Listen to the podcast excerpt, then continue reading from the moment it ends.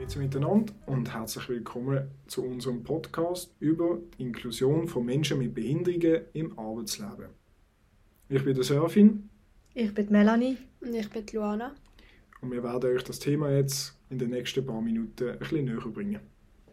Stellen Sie sich vor, Sie wachen eines Tages auf, ohne die Möglichkeit auf Bildung, selbstständig mit dem ÖV zu verkehren und Ihnen wird verweigert, sich selbst zu verwirklichen. So muss es sich anfühlen, diskriminiert zu werden. 20% der Schweizer Bevölkerung leidet unter einer Behinderung. Vielleicht gehören Sie dazu, kennen jemanden, der davon betroffen ist oder werden eines Tages das auch erleben. Menschen mit einer Behinderung werden in der Schweiz zwar finanziell gut unterstützt, werden aber dadurch auch separat geschult und in Heimen untergebracht und werden wegen dem halt nicht genug in der Gesellschaft integriert. Vor allem die Möglichkeiten im Berufsalltag sind ziemlich eingeschränkt, weil die meisten Arbeitgeber ihnen halt nicht die gleichen Chancen geben und sie dadurch halt eher verdrängen, statt äh, ja, sinnvoll in der Gesellschaft aufzunehmen. Und durch die Trennung wird das Ganze halt mehr und mehr zu einem Tabuthema, halt auch weil ähm, viele nicht mit äh, Menschen mit Behinderungen äh, viel kommunizieren und Zeit verbringen und wegen dem ist es schwierig, auch äh, die Leute ein bisschen zu lesen. Außerdem ist der öffentliche Verkehr immer noch schlecht für Menschen mit Behinderungen zugeschnitten.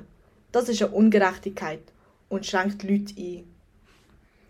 Das Ziel von unserem Podcast ist herauszufinden, wie wichtig ist es für einen Menschen mit einer Behinderung, eine Arbeitsroutine zu haben. In folgenden Minuten werden wir Ihnen die Wichtigkeit vom Provisorium 46, welches ein Gastronomieunternehmen ist, als Vorreiter äh, in der Inklusion von Menschen mit einer Behinderung näher bringen. Das Provisorium 46 ist eine Tochterfirma vom Blindspot und wir möchten euch eigentlich aufzeigen, wie das Zusammenspiel zwischen Arbeitgeber und Arbeitnehmer in so einem inklusiven Team funktioniert und dadurch die Massnahmen aufzeigen, die es braucht, um einen Menschen mit Behinderung besser in die Gesellschaft aufzunehmen. Und so haben wir die Leitfrage zusammengestellt, die lautet wie folgt: Was braucht es, um Menschen mit Behinderungen einen für uns normalen Arbeitsalltag zu ermöglichen? Genau. Und im folgenden Interview mit Silvan Gubler, der ist äh, Mitarbeiter im Provisorium 46, werden wir erfahren, wie sein Arbeitsalltag genau aussieht. Das wird, glaube ich, sehr interessant, also hören wir doch einfach mal rein.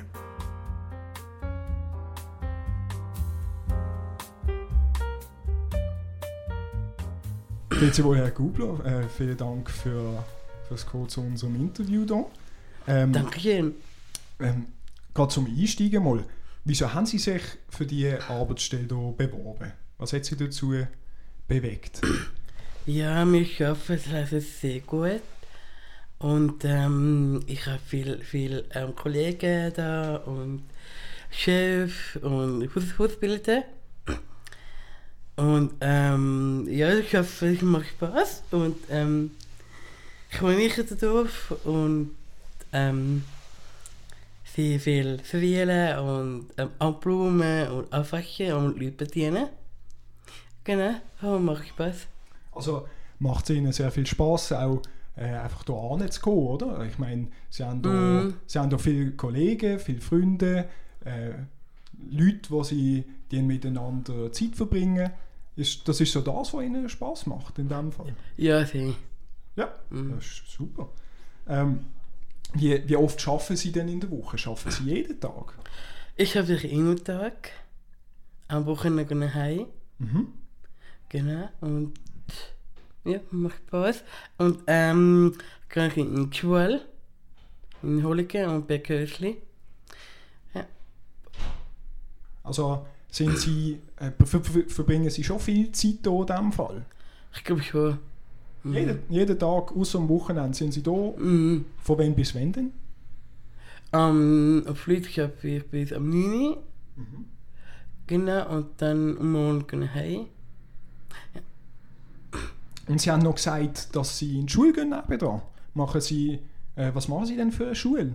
Schule mache ich ähm, Mathe, Mathematik und und Sport. Genau. Mhm. Und machen Sie schon schnell etwas äh, neben der Schule und neben dem Mhm. Arbeiten? Haben Sie dort noch viel zu tun? Ja, ich kann ein bisschen tun und macht Spaß. Gut, gut. Haben Sie noch einen anderen Job? Nicht, oder? Nein. Nein. Also das ist, das ist äh, der Hauptberuf, den Sie hier machen und den Rest von Ihrer Zeit verbringen Sie, äh, verb- verbringen Sie daheim in der Wege, haben Sie gesagt, gell? Mhm, mhm. Jawohl. Wie wichtig ist es denn für Sie, äh, dass Sie hier einen festen Arbeitsplatz haben? Ist das wichtig für Sie? Ja, das ist sehr wichtig. Was ist denn das mühsamste an Ihrem Beruf? Hier? Nein, ich schlafe sehr gut.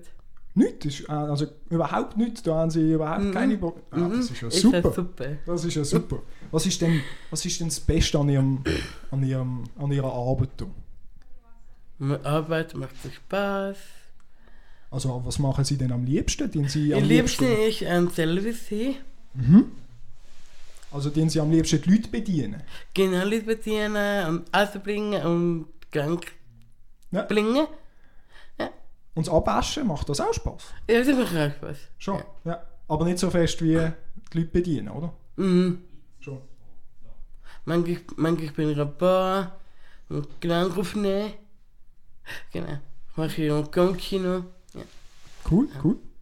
Und Ja. in dem Fall äh, ist Ihr Arbeitsalltag, äh, wie, wie, verbringen Sie Ihren Tag? Sie kommen Sie am Morgen früh und dann äh, mit dem Bus da hin und dann äh, können Sie hier arbeiten? Ja, genau so. Ja, in dem Fall gehen Sie viel Zeit im ÖV verbringen. Mhm. Ja? Mhm. Also mit dem Auto sind Sie nicht unterwegs und zu Fuß, sondern Sie kommen mit was für einem... Nee, ich kann mit Bus und so. Ja, das mache ich einfach mega gerne. Ja, machst, machen Sie mega gern. Ja, also Zugfahren mache ich gerne, Busfahren, alles. Flug mache ich gerne. Ja. Ja.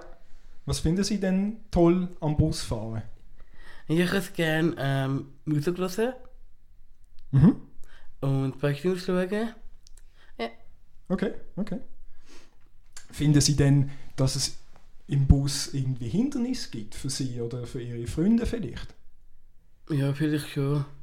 Schon? Was, was könnte denn das für ein Hindernis sein? Haben Sie das Gefühl, äh, amix kommen Sie im Bus nicht weiter? Ist irgendwie äh, etwas nicht verständlich oder so? Doch, kann ich schon. Eigentlich haben Sie, haben Sie überhaupt keinen Stress mit dem Bus. Also Nee, nee, Ja. gar nicht. Okay. Mhm. Und jetzt zum Schluss vielleicht noch, haben Sie, ähm, viele Kunden, Sie haben ja gesagt, Sie sind sehr gern äh, am Tisch am Arbeiten Mhm. mit, äh, mit den Kunden zusammen. Äh, Gibt es denn da spezielle Kunden? Hat es denn da Leute mit viel extra Wünschen und so? Und dann müssen Sie, müssen Sie vielleicht amix äh, komische Bestellungen aufnehmen oder... Nee, eigentlich nicht. Mir mega, mega Spaß. Ja. Ja, also nehmen Sie... Äh, Gibt es äh, keine komischen Kunden, die da irgendwie komisches Zeug bestellen oder so? Mhm, gar nicht. Okay, cool. Mhm. Gut, in dem Fall. Äh, Dankeschön vielmals, Herr Gubler, fürs, äh, fürs Kommen, fürs Interview. Es hat wirklich sehr viel Spaß gemacht. Dankeschön vielmals für Ihre, äh, für Ihre Einsicht ein in Ihren Alltag und ähm, ja, viel Glück da weiterhin beim Provisorium 46 in Ihrer Ausbildung. Danke vielmals. Danke, vielen Dank.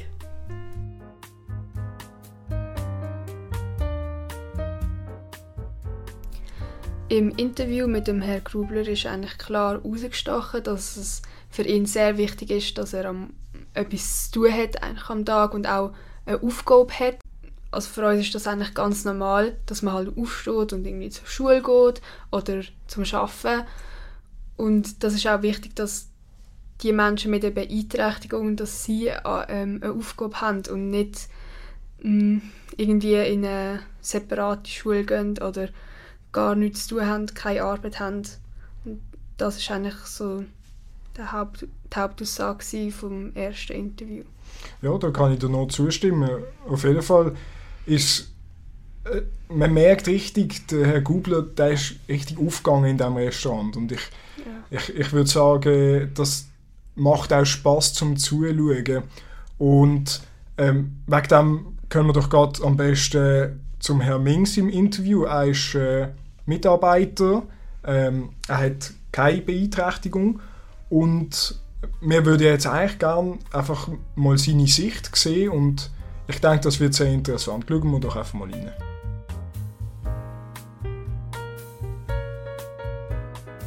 Guten Tag, Herr Ming. Hallo. Äh, herzlichen Dank für das Bereitstellen, um unsere Fragen zu beantworten. Merci euch. Als erstes, wieso haben Sie sich dazu entschieden, hier zu arbeiten? Hey, ähm, ich habe immer mal im Gastro arbeiten. Ich habe selber nie dort gearbeitet und dann habe ich gesehen, dass ich die Möglichkeit hätte, hier im Gastro zu arbeiten als Zivi. Und ich habe gefunden, ja, das wollte ich machen, vor allem weil ich bin selber aus dem Quartier, ich kenne das Restaurant, ich habe es schon vorher erkannt. Ich habe einen mega coolen Ort mit einem sehr, sehr spannenden Konzept gefunden. Und bin auch interessiert daran, gewesen, mit Menschen mit Beeinträchtigungen zusammenzuarbeiten. Das ist schön zu hören. Wie oft arbeiten Sie denn schon hier? Und ich arbeite drei Abende pro Woche im Restaurant. Ach so. Und wie empfinden Sie das, das Arbeiten mit so einem inklusiven Team? Gibt es da Schwierigkeiten? Und wie ist die Stimmung für Sie? Die Stimmung ist alles in allem, habe ich das Gefühl, sehr gut. Klar, es gibt manchmal Reibungen, ähm, vor allem weil wenn man irgendwie Ansprüche an ein Restaurant hat, die wir aber nicht unbedingt können erfüllen können, einfach vom Konzept her. Und wo wir auch immer noch sehr viel müssen lernen Und dass so untereinander im Serviceteam manchmal wie muss, dann muss klar sein, dass gewisse Sachen jetzt nicht ganz so schnell gehen, gewisse Abläufe und dass es halt manchmal Fehler gibt. Und darum finde ich es mega cool, weil du das ist ist es überhaupt nicht schlimm, hier, wenn du einen Fehler machst. Es ist dir niemand böse, es wird dir nicht vorgeworfen. Und es gibt auch die offene Feedback-Kultur. also es wird wirklich immer rückgemeldet, wenn etwas nicht so gut war und es wird gesagt und dann setzt es um und dann ist es auch gut. Und äh, die Kunden, wie reagieren sie denn bei solchen Fehlern? Nehmen sie Rücksicht? Gell, es sind schlussendlich glaube gar nicht so viele mehr Fehler, als in anderen Gastrobetrieben passieren. Klar, du kannst jetzt das Provisorium 46 nicht vergleichen mit, mit einem Schweizer Hof. Aber ähm, wir gehen irgendwie sagen, ja, hey, es hat einen Fehler gegeben beim, beim Tippen von eurem Menü. Darum geht es jetzt ein bisschen länger. Oder in der Küche ist irgendetwas passiert und dann kommt das Essen ein bisschen später. Aber wir haben eigentlich nie eine böse Kundschaft. Und ähm, Sie arbeiten auch mit dem Herrn Gubler zusammen, ist das richtig? Genau. Was können Sie dazu sagen? Funktioniert das gut? Ich arbeite leider nicht mehr so viel mit ihm zusammen im Moment, weil er ist viel am Mittag und ich viel am Abend. Aber wenn ich mit ihm zusammen arbeite, ist es immer lustig. Ist auch ähm, sehr schön, weil er kümmert sich sehr um dich. Also fragt immer nach, ob es dir gut geht. Und dann gibt es eben Momente, ähm, wo du realisierst, ah, das hat er noch nicht gelernt, also gewisse Sachen. Ähm, und dann merkst du, ich kann den Auftrag jetzt nicht geben, das heisst, ich muss es selber machen. Aber das ist eigentlich gar nicht das Problem. Also klar, vielleicht gibt es einen kurzen Moment, wo du dich aufregst, wenn etwas länger geht. Aber das ist eigentlich auch, seit ich habe angefangen ist es stetig weniger geworden, weil man gewöhnt sich daran und man verliert so den perfekten Anspruch. Und dann ist es immer ein angenehmes Zusammenarbeiten. Das ist schön. Und in Zukunft können Sie sich das weiterhin so vorstellen, in einem inklusiven Team zu arbeiten? Definitiv. Also würde ich auch wieder, ich würde sofort wieder hierher kommen, wenn ich die Wahl hätte. Sehr schön. Dann als nächstes würde uns interessieren, was für einen Einfluss Sie auf das Zusammenarbeiten mit dem Herrn Gubler haben. Wie würden Sie das beschreiben? Ähm, ich glaube, ein wichtiger Punkt dort ist, dass wir sind Arbeitskollegen. Es ist nicht so, dass ich ein Betreuer von ihm bin oder ein Sozialarbeiter oder was auch immer, sondern es macht jetzt keinen Unterschied ähm, bei den also Leuten, die ich mit ihnen zusammen arbeite, ob sie eine Beeinträchtigung haben oder nicht, weil es ist einfach Teamkollegen. Und durch das ähm, ist sicher, sind alle Teamkollegen, inklusive mir, wichtig für ihn, weil, weil sie ihm Zeug zeigen können. Ähm, und weil sie aber eben halt auch, je nachdem, Kollegen sind, vielleicht gewisse auch in der Freizeit. Ähm, aber ich glaube nicht, eben, dass ich jetzt irgendwie ein Mentor oder so für ihn bin, oder ich bin auch nicht sein Chef, ich bin nicht sein Berufsbildner, sondern... Klar, gleichgestellt. Genau, es ist wirklich auf einer Augenhöhe. Es ist nicht keine hierarchische Struktur dazwischen. Gut zu wissen. Und haben Sie auch Tipps für andere Unternehmen, andere Gastronomie, Gastronomien, dass sie das auch machen sollen?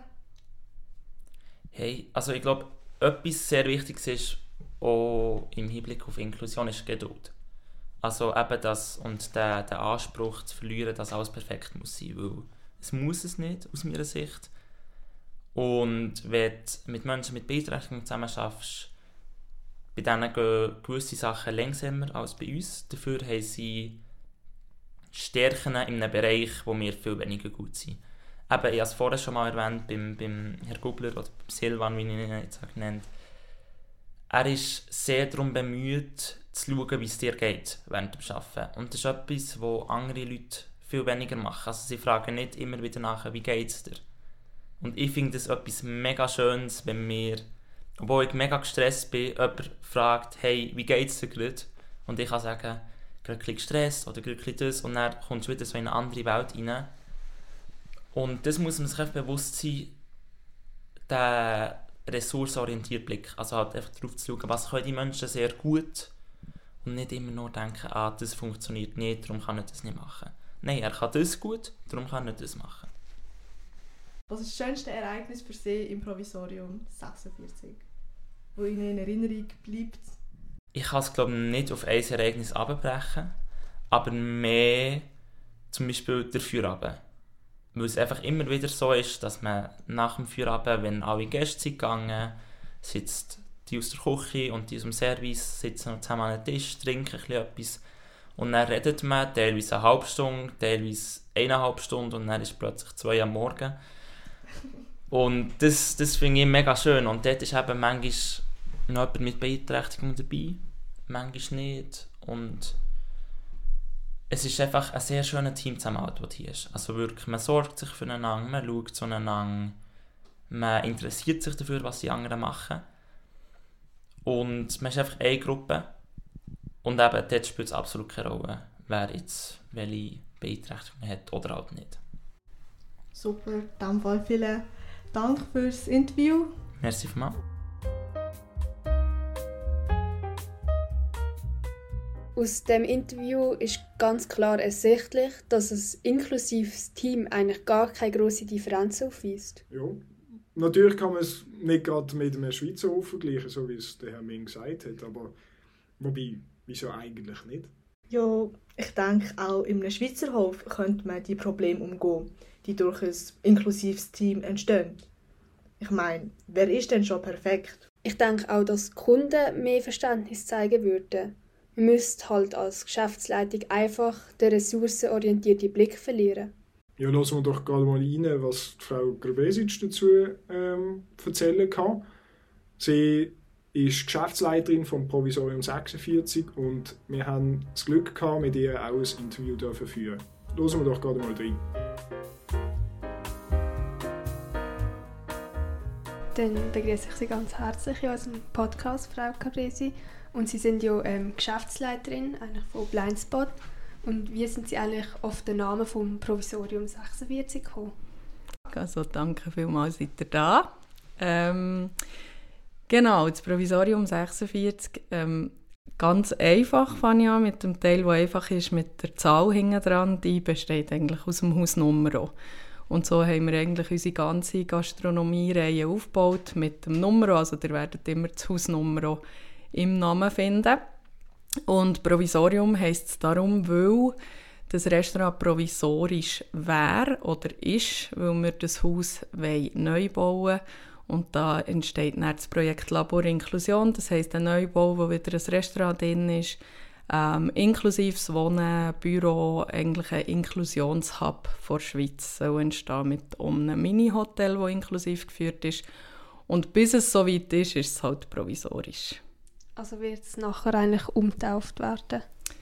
Das steht noch ein bisschen in den Sternen, weil sich doch der Name sehr etabliert hat jetzt in Bern und äh, allgemein in der Schweiz im Netzwerk. Von dem her müssen wir dort dann noch ganz gut überlegen, was wir machen. Und was ist eigentlich so ein bisschen die Vision gewesen, wo Sie das gegründet haben? Also welche Aspekte sind Ihnen besonders wichtig gewesen? Was ist, was ist der Hauptfokus gewesen? Genau, gegründet hat sie Adriana Staub. Ähm, bei der Eröffnung war es so, gewesen, dass ihm einfach aufgefallen ist, wir, wir eröffnen ja eigentlich oder gestalten Projekte in allen Lebensbereichen, die inklusiv sollen gelebt werden. Das heißt Wohnen, Freizeit und eben Arbeit. Und ähm, er hat die Möglichkeit gehabt, also die, ähm, der Verein hat die Möglichkeit gehabt, das Haus, das Haus zu erwerben und im Parterre war eben die, das Restaurant schon gewesen, also es hat eine lange Geschichte. Ähm, und dann hat er gefunden, doch, ähm, er eröffnet jetzt ein Restaurant im Sinn von, dass dort auch Arbeitsplätze für Menschen mit und ohne Beeinträchtigung ähm, gemacht werden. Grundsätzlich geht es darum, dass wie so eigentlich Zugänglichkeit gegeben ist. Also in ein Restaurant kann jeder kommen. Jeder sieht eigentlich, ja. Äh, wie das man zusammen arbeitet. Das ist ein schwieriger, wenn man jetzt zum Beispiel ähm, in der Bank eine Abteilung inklusiv gestaltet. Dort kann nicht einfach jeder reinschauen. Und dort ist einfach die Zugänglichkeit sicher wichtig gewesen, die Sichtbarkeit von Inklusion, die man dadurch arbeiten kann. Und einfach auch durch das, dass es sehr viele verschiedene Arbeitsbereiche hat. Wir haben Küche, Service, Reinigung, Hauswirtschaft, so dass man eigentlich auch verschiedene Arbeitsplätze schaffen kann. Ja, und wieso denken Sie, dass es für die Gesellschaft ähm, wichtig ist, dass die Menschen auch äh, mit einer Behinderung ähm, eine Arbeit haben oder eine Aufgabe? Weil sie können leisten Und das ähm, vergessen wir häufig, weil wir haben in der Schweiz ein Fürsorgesystem und Sorgen eben für die Menschen mit Beeinträchtigung. Es ist nicht auf Augenhöhe gedacht und wir sagen einfach, es gibt ganz viele, die ihren Teil zur Wirtschaft auch beitragen können. Ist uns wichtig, weil das Provisorium 46 ist eine GmbH, es ist der erste Arbeitsmarkt. Natürlich werden zum Teil Menschen mit Beeinträchtigung schon eingesetzt in geschützten äh, Arbeitsbereichen, also das sogenannte zweite Arbeitsmarkt. Ähm, aber wir sagen, grundsätzlich sind sie genauso leistungsfähig, genauso heisst auf, natürlich auf ihrem Level, ja. so wie es bei uns ja auch ist. Also heutzutage bei den Jungen wird ja niemand mehr 100% arbeiten, meistens sind es 80 oder 60. Und so entscheidet man eigentlich, hey, wie bereit ist man zu leisten und wie kann man sich in der Wirtschaft einfügen und das geht mit oder ohne Beeinträchtigung. Wieso denken Sie, dass die Maßnahmen, die es eigentlich heute schon gibt, eigentlich nicht lange dafür, dass ähm, Personen eben mit einer Beeinträchtigung jetzt ähm, in den Arbeitsmarkt kommen? Ja, wir haben ja ganz schlecht abgeschnitten in der Schweiz ähm, mit dem Schattenbericht zur UNO-Behindertenrechtskonvention. Die UNO-Behindertenrechtskonvention ist von der Schweiz auch noch nicht ratifiziert. Das heisst, ihr müsst es mal so vergleichen, wenn jemand jetzt ähm, es gibt auch die UNO-Kinderrechte, oder? Und wenn jetzt jemand ja. würde ein Kind schlagen würde man nicht einfach sagen, es ist okay. Oder es ist eigentlich ein Verstoß gegen ein Menschenrecht. Und es ist einfach wichtig, dass wir dort in der Schweiz vorwärts machen. Und es hat wenig bis kein Beispiel von inklusiven Arbeitsmarkt. Ähm, es ist so, dass halt sehr viel, ähm, zum Beispiel andere Restaurants, die zum Beispiel auch Menschen mit Beeinträchtigung anstellen, Subventionen bekommen. Und wir müssen dort mehr Beispiele schaffen oder auch mehr Inklusion fördern in der Schweiz, weil es einfach ein Menschenrecht ist. Ja. Wieso denken Sie, schreckt es die Firmen ab, ähm, mit Inklusion einzustellen? Ich glaube nicht, dass es die Menschen abschreckt. Ich glaube, es gibt wenig Berührungspunkte in der Gesellschaft. Mhm. Es gibt viele Stereotypen, die man durch das hat. Wir haben halt ein funktionierendes, eben separatives ähm, Konzept. Also ist auch immer ein die Frage, warum. Aber das wäre eben mit der vorherigen Frage beantwortet. Es ist ein Recht, also es ja. sollte Möglichkeiten geben, teilzunehmen. Und ich glaube, dort sind einfach noch Barrieren im, im Kopf, einfach weil man es noch nicht besser weiß oder noch nicht anders erfahren hat. Ja, und haben Sie spezielle Aspekte müssen bei der Gründung beachten? Also gibt es irgendetwas, wo Sie können sagen, ah, das ist jetzt anders, das muss ich jetzt anders schauen bei einer, als bei einer Firma, die jetzt keine ähm, Leute mit Behinderung einstellt? Also gibt es dort irgendetwas, wo... Das Spannende ist, dass eigentlich die Antwort ein überrascht. Es ist ja. grundsätzlich alles ziemlich normal, weil mhm. ähm, eine GmbH gründen funktioniert auch so wie sonst. Äh, der HR-Prozess ähm, tut man auch so gestalten. Klar, es gibt jetzt zum Beispiel bei Anstellungsverhältnissen für Menschen mit Beeinträchtigung vielleicht mehr Stellen, die mitspielen, weil sie ja eine Rente beziehen. Aber dort ähm, gibt es ja dann eben, das bietet Blindspot jetzt als Organisation auch an, dass Unternehmen Beratungen können, äh, Beratungsleistungen können beziehen Und in vielen Bereichen, ich sage immer als Leitung, es ist so, man schafft ja mit Menschen. Und egal, wenn man in, im Team hat, man muss ja die Person kennenlernen, schauen, was sind die Stärken, die Schwächen und dann schauen, wie erreichen wir das Ziel zusammen. Und grundsätzlich ist es einfach nichts anderes in einem inklusiven Betrieb. Wo sehen Sie ähm, die Zukunft von, von, vom Blindspot oder vom Provisorium jetzt 46? Also das Provisorium 46 hat ja im 2016 eröffnet. Ähm, dann ist schnell mal ein Oldtimer Foodtruck dazugekommen, wo wir gesagt haben, so kommen wir aus unseren vier Wänden raus und können noch, sage ich, auf Gas, auf die Straße und noch andere äh, Firmen äh, Caterings machen und beliefern und dort die Inklusion noch sichtbarer machen. Wir haben äh, Pop-ups, die wir machen. Das ist im Sommer Bar 8 und der Hof 17. Also die Bar 8 ist eine Kooperation mit dem Blinden- und Behindertenzentrum auf der Dachterrasse. Sehr eine schöne Dachterrasse, die eigentlich zugänglich wäre, aber es geht ja niemand dort her. Also dort hat man auch die Dachterrasse belebt und noch mehr Durchmischung gemacht. Der Hof 17 ist auf einem Biohof mit einem Fünfgänger, weil es mal geheissen hat, ja, so klassische Gastronomie ist möglich mit Menschen mit Beeinträchtigung, aber wenn es dann schon ein bisschen gehobnigere Gastronomie ist, wird es schwierig, weil dort die Standards höher sind. Also haben wir gedacht, gut, dann machen wir ähm, auf einem Biohof wir ein Restaurant eröffnen mit einem Fünfgänger unter einem Sternenhimmel und das hat auch super funktioniert, ist ausgebucht gewesen. Und ja, das Wachstum verfolgen wir und zwar einfach aus der Überlegung, dass dass das die gängigen Wirtschaftsregeln sind. Sobald man größer wird und wächst, wird ähm, die Gesellschaft auf einen aufmerksam. Man merkt, ah, das scheint zu funktionieren. Die werden größer. Wir haben mittlerweile ein zweites Restaurant, die Fabrik 28 im Monbichou und nächstes Jahr eröffnen wir die Lorraine. Äh, eins in Lorraine, genau, wo der Name noch nicht steht, aber ihr könnt euch vorstellen, dass die Nummer auch wieder drin wird stehen. genau. Und was würden Sie sagen, ist das so schönste Erlebnis, ja, ich finde es ein schönes persönliches Erlebnis, dass ich immer wieder meine Denkstrukturen muss hinterfragen muss, weil was ist schon normal? Und ähm, ein Beispiel ist, als ich den Arbeitsplan geschrieben habe, der ist mittlerweile sehr komplex geworden mit so vielen Mitarbeitenden. Und dann haben wir ein Foodtruck-Event und ich habe die Abkürzung FT gebraucht für einen Foodtruck-Einsatz und ein Mitarbeiter zum Beispiel mit Autismus ist gekommen und hat gesagt, ah, habe ich denn frei?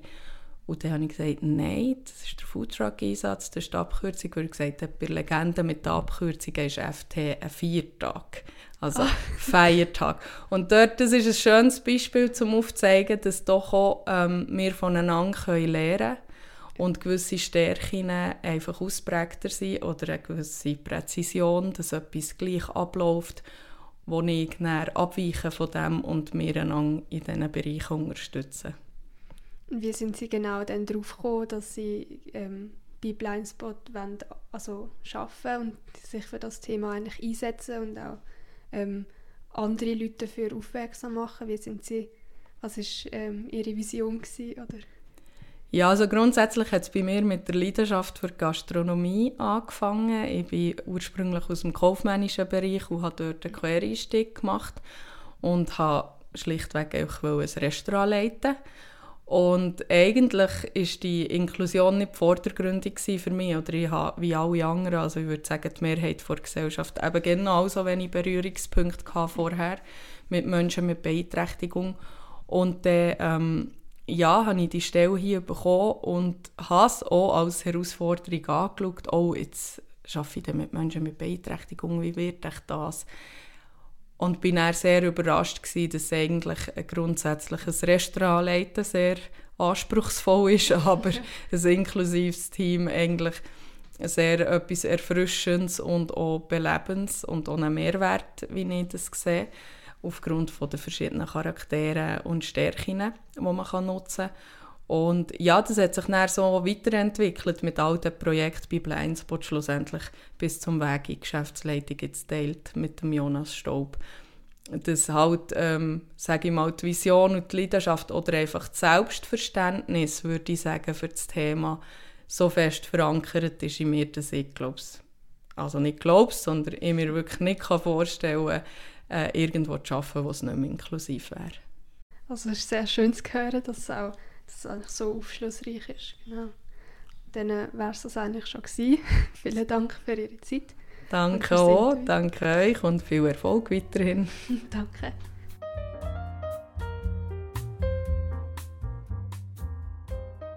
So, in diesem Interview habe ich es jetzt ganz wichtig gefunden, dass Provisorium 46 die Gastronomie nur als Demonstrationszweck gebraucht hat und Inklusion in anderen Bereichen auf jeden Fall auch möglich ist. Ich habe es noch wichtig gefunden, dass man als Geschäftsleitung wirklich aufmerksam ist und die Stärke der einzelnen Teammitglieder halt muss beobachten.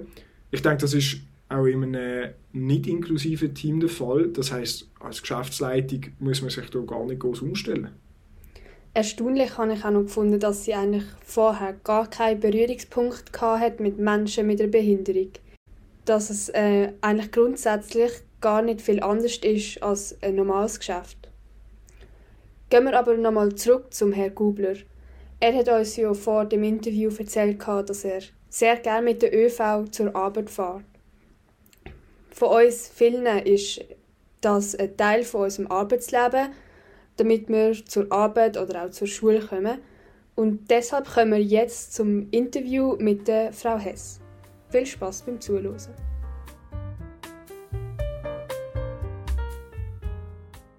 Frau Hesse, ähm, ich heiße Sie ganz herzlich willkommen zu unserem ähm, Interview.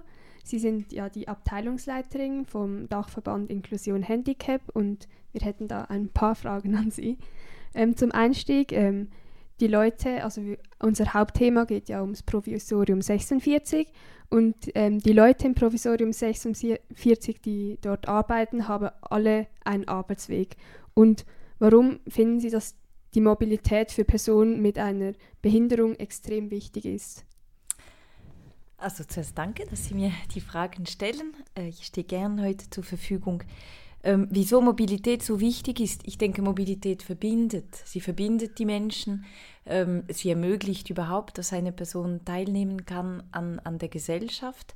Und wenn das für eine Person mit Behinderung nicht möglich ist, dann ist sie viel rascher ausgeschlossen äh, eben aus, aus der Arbeit, aus der Bildung, aus dem gesellschaftlichen, kulturellen Leben. Und, und deshalb ist Mobilität ganz zentral. Geschichte zeigt, dass Menschen mit Behinderungen aus unterschiedlichen Gründen ähm, mehr Risiko haben, dass sie ausgegrenzt werden, ausgeschlossen werden und, und mit ein Auslöser für diesen Ausschluss ist eben, dass, dass der ÖV zum Beispiel oder die Gebäude für sie nicht zugänglich sind und dann ja. bleiben sie abseits.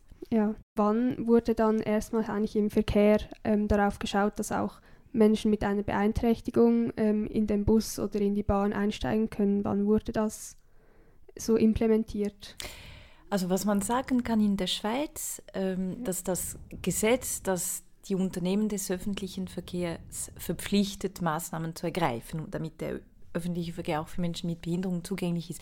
Das ist ein Gesetz, das nächstes Jahr 20 Jahre wird. Also vor 20 Jahren hat man zum ersten Mal eine, eine gesetzliche Grundlage geschaffen. Zuvor äh, hatte man in der Bundesverfassung ein Verbot der Diskriminierung, haben wir immer noch. Der ist aber, der gilt für den Bereich öffentlicher Verkehr, aber der ist nicht so konkret. Also es heißt nicht, Menschen mit Behinderung dürfen nicht im öffentlichen Verkehr diskriminiert werden. Es sagt einfach, sie dürfen nicht diskriminiert werden.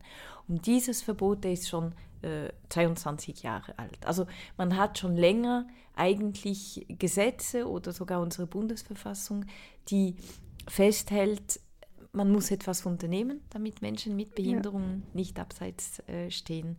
Äh, und so viel ist eigentlich noch nicht passiert. Also finden Sie, es ist eigentlich viel zu wenig, was jetzt in den 20 Jahren, wo das Gesetz eingeführt wurde, passiert ist? Also was man sicher sagen kann, ist, dass die, das Gesetz hat eine Frist festgelegt. Es hat gesagt, mhm. in 20 Jahren muss der ÖV autonom zugänglich sein für Menschen mit Behinderungen.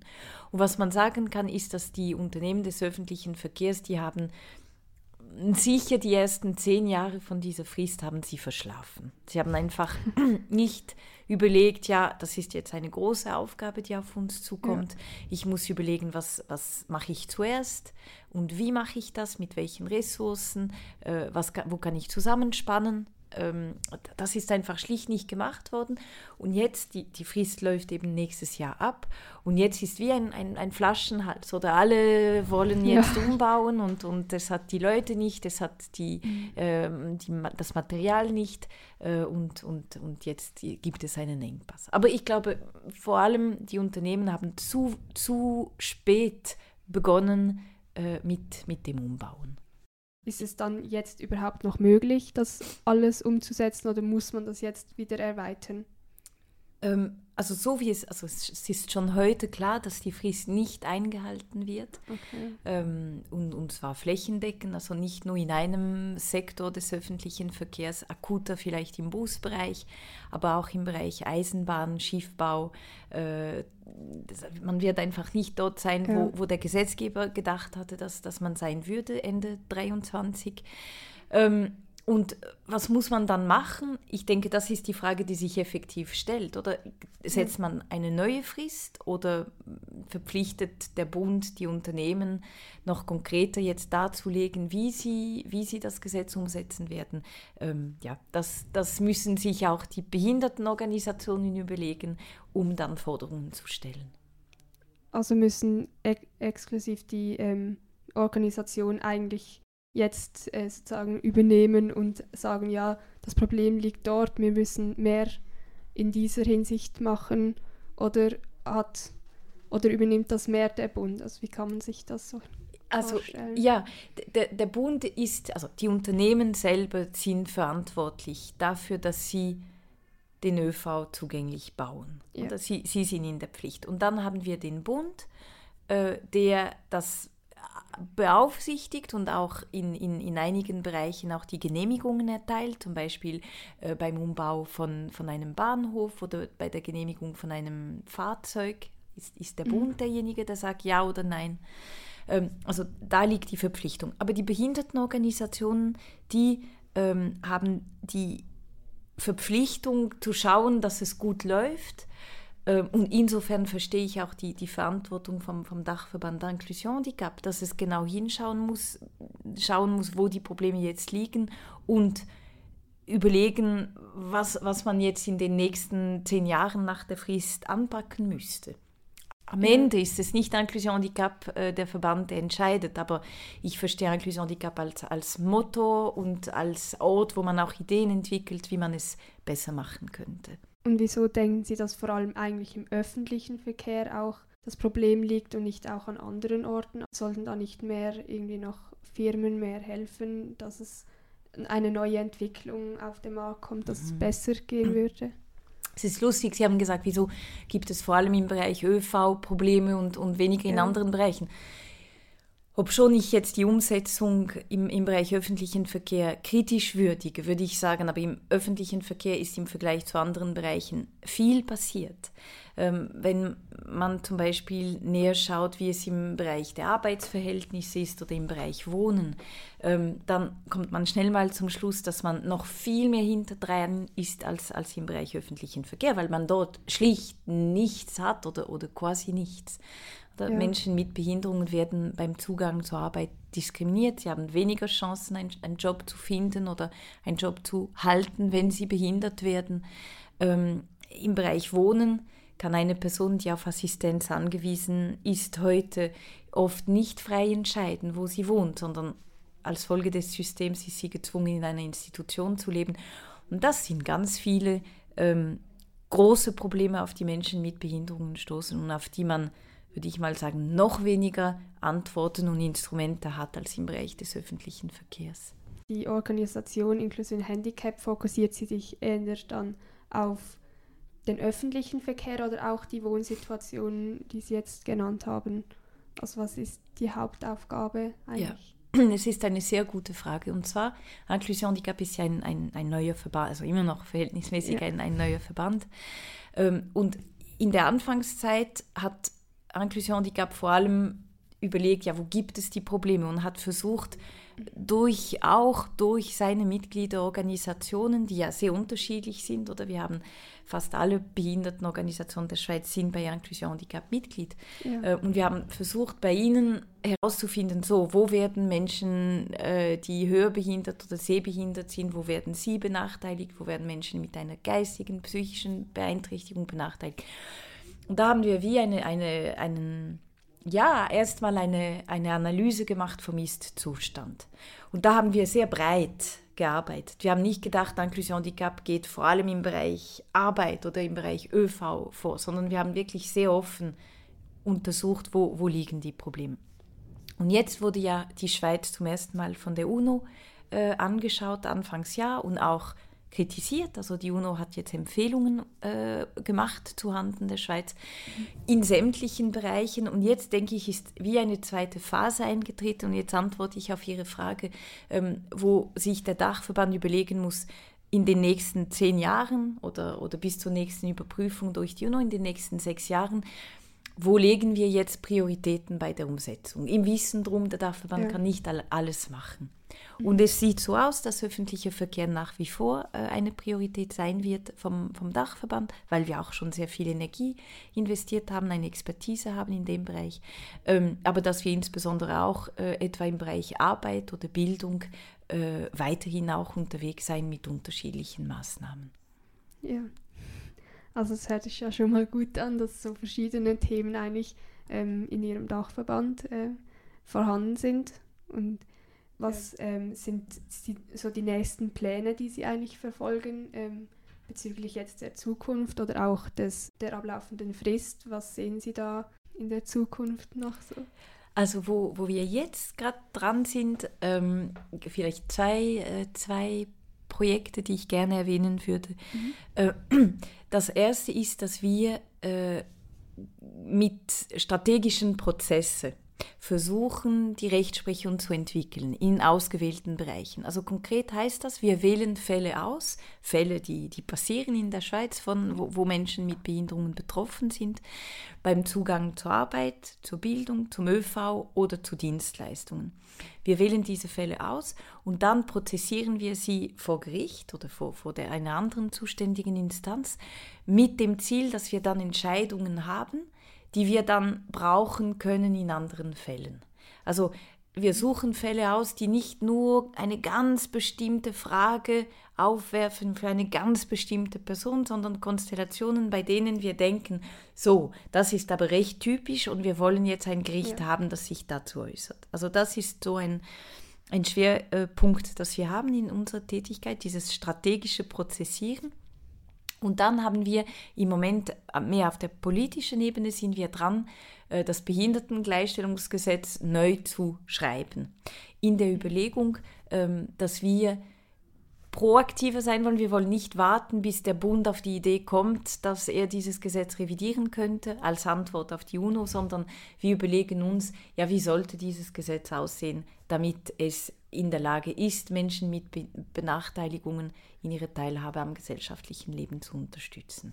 So, das sind die, die zwei äh, Bereiche. Sie haben ja ähm, erwähnt, dass vor allem eigentlich die Politik darüber auch Bescheid weiß. Finden Sie, das ist eigentlich auch ein Hauptthema, dass eigentlich die Leute, die wissen eigentlich gar nicht, was, was genau fehlt oder welch, was sie jetzt noch machen müssen, damit es den ähm, beeinträchtigten Personen jetzt besser gehen würde oder damit sie besser integriert werden. Finden Sie, das fehlt noch viel zu wenig eigentlich. Das. Mhm. Ich würde meinen, also das ist jetzt meine persönliche Mhm. Erfahrung. Sehr oft, wenn ich mit Personen zu tun habe, die sich einsetzen äh, rund um Menschen mit Behinderungen, äh, handelt es sich um Personen, die selber in ihrer Familie, also entweder selber betroffen sind oder in ihrer Familie, in ihrem Freundeskreis äh, Personen mit einer Behinderung haben. Und das deutet eher darauf hin, dass die, dass die Sensibilität für, für die Bedürfnisse von Menschen mit Behinderungen, für die Probleme, mit denen sie konfrontiert sind, nicht so weit verbreitet ist. Also dass es immer noch ein eher enger Kreis von Menschen ist in der Gesellschaft, der sich bewusst ist, was es heißt, ein Leben mit einer Behinderung zu führen. Das, das denke ich, ist, ist, ist schon eher so. Wie genau wird dann eigentlich die, Inklu also die Organisation Inklusion Handicap finanziert? Wird das vom Bund auch übernommen oder wo ähm, auch Spendegelder oder wie Ja. finanziert sich das? Also es ist effektiv, effektiv so, dass wir Verträge mit dem Bund haben, haben mit dem Mhm. Bundesamt für Sozialversicherungen, das uns zahlt, damit wir gewisse äh, Dienstleistungen erbringen können zugunsten der Menschen mit Behinderung. Das ist eine Quelle. Eine andere Quelle sind unsere Mitgliederorganisationen. Das ist eine, eine wichtige Quelle von, von unserer Finanzierung. Ähm, die Kantone unterstützen uns auch, also gewisse Kantone unterstützen und dann natürlich äh, Spenden, die, die wir erhalten. Meistens sind es äh, Personen, die wir rechtsberaten haben, also für die wir Rechtsberatung gemacht haben und die nach Abschluss des Falles dann eine, eine Spende machen, aber, aber grundsätzlich kann jeder spenden. Also gibt es dann auch solche Leute, die jetzt zu Ihnen kommen und sagen, ja, meine Tochter ist da beeinträchtigt, das Problem sehe ich und das könnte man vielleicht so lösen oder haben Sie eine Lösung? Gibt es das auch oder? Ja, sehr. Das Also das sehr- ist ein wichtiger Teil unserer Tätigkeit. Wir haben äh, in Lausanne, in Zürich und in Bern haben wir Rechtsberatungsstellen äh, und da arbeiten äh, viele Juristinnen und Juristen jeden Tag eigentlich daran. Äh, also sie versuchen die Probleme, äh, mit denen sich Menschen mit Behinderung konfrontiert sind, zu lösen, rechtlich sei es im Bereich der Sozialversicherungen, also Fragen zum Beispiel rund um die Invalidenversicherung und um, um Ansprüche äh, in dem Bereich oder eben im Bereich Gleichstellung. Das sind äh, dann meine äh, Kolleginnen und Kollegen hier in Bern, ähm, die mit ganz unterschiedlichen Fragestellungen konfrontiert sind. Also Familien, die anrufen, weil äh, ihr Kind nicht in die Regelschule darf. Ähm. Oder äh, Personen, die in ein Restaurant nicht zugelassen werden als Folge ihrer Behinderung oder Zugang zur Arbeit, der erschwert wird, etc. etc. Wo melden Sie das denn, wenn jetzt jemand kommt und fragt, ja, mein Kind wird eben nicht zugelassen in die Schule, was ist dann so konkret das Vorgehen, das Sie...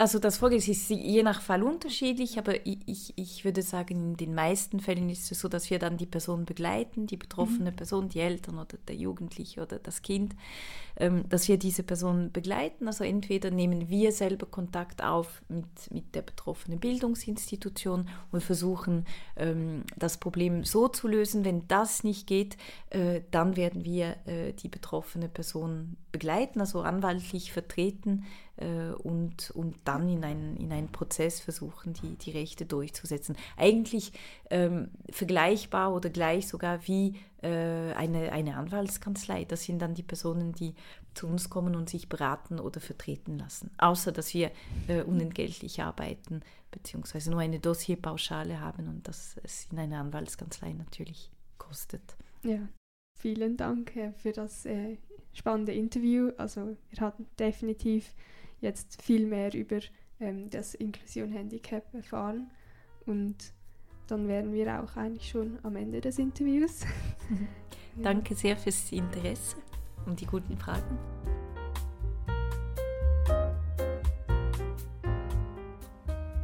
Schon noch komisch, dass die Schweiz so schlecht abgeschlossen hat, wo uns der UNO-Ausschuss überprüft hat. Das habe ich auch gar nicht erwartet. Genauso erstaunlich ist es, dass die öffentlichen Verkehrsmittel die Frist so lange ignoriert haben. Es deutet doch darauf hin, dass die Unternehmen nur profitorientiert sind, statt gerecht gehandelt wird. Jetzt ist es wichtig, dass der Bund reagiert und klare Richtlinien vorgibt. Ja, da kann ich nur zustimmen. Ich finde es vor allem gut, dass Organisationen wie Inklusion Handicap dem Bund Druck machen, damit das Ganze eigentlich endlich vorangeht. Ja, das finde ich auch super. Ich finde ich es gut, dass sie sich so fest einsetzen und eigentlich die, das Behindertengleichstellungsgesetz, das ja schon lange revisionsreif ähm, ist, dass sie das beschleunigen und dass sie dort so viel Zeit investieren. Das ist wirklich das ist sehr super. Und jetzt, wo wir die Interviews alle angehört haben, gehen wir doch nochmal zurück und fassen das Wichtigste zusammen, um schlussendlich unsere Leitfrage vom Anfang zu beantworten. Die hat geheißen, was braucht es, um Menschen mit Behinderungen einen für uns normalen Arbeitsalltag zu ermöglichen? Vor dem Interview mit dem Herrn Gubler ist mir schon bewusst gewesen, dass es für Menschen mit Behinderung wichtig ist, eine selbstverwirklichende Arbeit zu haben. Aber die Information aus erster Hand vom Herrn Gubler selber zu erhalten, das macht etwas mit einem. Ja, ich finde es wirklich toll, dass er im Provisorium 46 einen Job gefunden hat. Für so viele von uns ist es eigentlich ganz normal, zur Arbeit zu gehen, dass man es eigentlich gar nicht wahrnimmt oder sogar eher als schlecht angesehen, äh, zur Arbeit zu gehen. Er hat mir eigentlich gezeigt, dass wir das mehr viel mehr wertschätzen müssen. Ja, und wegen dem ist, denke ich, auch wichtig, dass man als Privatperson oder als Geschäftsleitung wirklich probiert, so Verbindungen zu schließen, dass man, dass man die Menschen mit Behinderung wirklich probiert zu integrieren. Und man muss halt einfach ein bisschen Geduld aufbringen, aber ich würde sagen, es lohnt sich auf jeden Fall. Genau, das stimmt. Der Profit steht heute immer noch viel zu fest im Zentrum. Und viele Arbeitsgeber halten es davon ab, mit einem inklusiven Team anzufangen. Das Provisorium 46 und Blindspot haben uns ganz klar gezeigt, dass das Wachstum von einer Firma auch mit einem inklusiven Team funktionieren kann. Im Interview von Herrn Ming und der Frau Gebesic haben beide erwähnt, dass sie von der Zusammenarbeit in einem inklusiven Team, inklusiven Team sehr viel profitieren es ist ein Vorteil für alle, eigentlich in einem inklusiven Team zu arbeiten. Das ist meiner Meinung nach viel mehr wert als das angestrebte Geld von vielen Firmen. Die Frau Besic hat uns aber auch erklärt, dass man durch ein bisschen Aufmerksamkeit die Stärken und auch die Schwächen von vielen Mitarbeitern schnell erkennen kann. Und man muss dann halt einfach dementsprechend die Leistungsziele ein bisschen anpassen. Jeder von uns hat Stärke und Schwäche und das bedeutet eigentlich automatisch, dass in jedem Betrieb das angewendet muss werden. Vielleicht in einem inklusiven Team muss man das ein bisschen mehr beachten, aber einen großen Unterschied sehen wir hier eigentlich nicht. Die Leitung von einem inklusiven Team ähm, ist außerdem äh, nicht viel arbeitsintensiver als äh, ohne ein inklusives Team. Also die Frau Gebesic hat uns hier äh, das Beispiel mit dem Gastrobetrieb äh, aufgezeigt und sie hat gesagt, dass es wirklich eher auffrischend ist, ein inklusives Team für und das haben wir wirklich sehr interessant gefunden. Um das Ganze abrunden, können wir sagen, dass Blindspot und Tochterfirma Provisorium 46 im Bereich Inklusion in der Arbeitswelt viel vorzeigen. Der Jonas Staub und Christina Gebesic, die zwei Leiter vom Provisorium 46 und von Blindspot, gehen viel um und informieren andere Arbeitgeber darüber, wie ein inklusives Team denn genau funktioniert. Falls Sie als Arbeitgeber also immer noch unsicher darüber sind, ob Sie ein inklusives Team anfangen was unsere Empfehlung ist, können Sie sich natürlich via Ihrer Internetseite bei Ihnen melden und noch mehr Informationen dort bekommen. Wir empfehlen übrigens auch wärmstens, dass Sie das Provisorium 46 einmal zum Mittagessen oder zum Nachtessen gehen besuchen und dann können Sie gerade das inklusive Team einmal kennenlernen. Das ist, glaube ich, viel wert. Genau. Im politischen Aspekt kann man halt ohne Spezialisierung nicht viel unternehmen. Wegen dem ist es umso wichtiger, dass die Arbeit von Inklusion Handicap eigentlich ähm, bereitgestellt wird. Sie setzen sich aktiv für das Recht von Menschen mit Behinderungen ein und Inklusion Handicap bietet rechtliche Unterstützung und schafft, wie es Frau Hess schon gesagt hat, an einer Revision vom Behindertengleichstellungsgesetz. Dank Organisationen wie Ihnen wird im Moment zum Beispiel über die Einführung vom Behindertenrechtsgesetz im Kanton Basel-Land abgestimmt. Falls Sie also Inklusion Handicap bei solchen gesellschaftlich wichtigen Projekten unterstützen wollen, können Sie auf Ihrer Webseite inklusion-handicap.ch also das Spendenportal sehr einfach finden. Das ist also alles, was wir Ihnen jetzt mal so mitgeben, was Sie als Privatperson oder als Arbeitgeber konkret können machen Geben Sie diesen Leuten eine Chance, sich zu verwirklichen und sie werden ihren Dank zeigen. Mein Name ist Serafin Botta. Melanie Buser. Und Luana Schmid. Und wir haben den Podcast für unsere IDPH im Namen von der Berufsschule Liestl erstellt. Vielen Dank fürs Zuhören und bis dann.